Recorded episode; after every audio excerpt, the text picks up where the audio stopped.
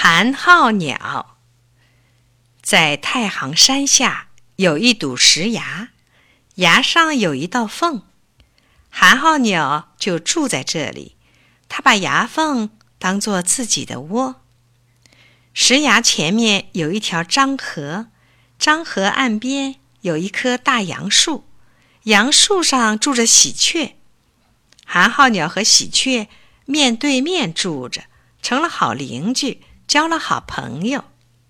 秋天到了，树叶黄了，秋风一扫，树叶落尽，好像在报告冬天就要到了。有一天，天气晴朗，喜鹊出门，飞向很远很远的村庄，东寻西找，衔回来一些枯草，忙着筑巢，准备过冬。寒号鸟却漫山遍野飞翔。累了就回来睡大觉。喜鹊说：“寒号鸟，别睡觉，趁着天好，赶快筑巢。”寒号鸟听过一笑，睡在崖缝里，回答说：“傻喜鹊，用不着。太阳暖和，正好睡觉。”冬天说到就到，冷风漫山遍野的刮着。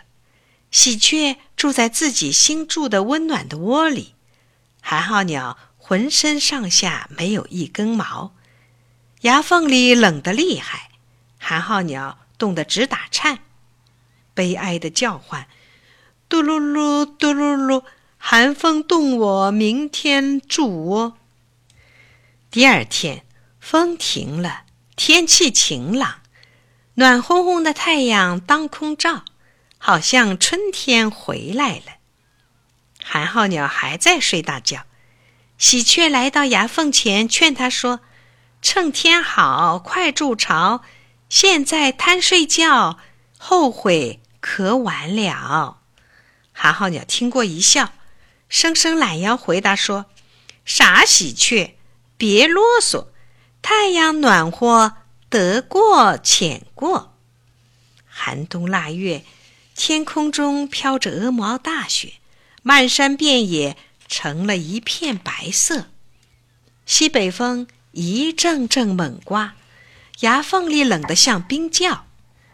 就在这深冬的夜晚，喜鹊正在温暖的窝里熟睡，寒号鸟却发出了最后的哭声：“嘟噜噜，嘟噜噜，寒风冻死我，明天就垒窝。”天亮了，太阳普照大地，喜鹊同往日一样快活，高兴的又唱又跳。而懒惰的寒号鸟，早在昨夜就冻死了。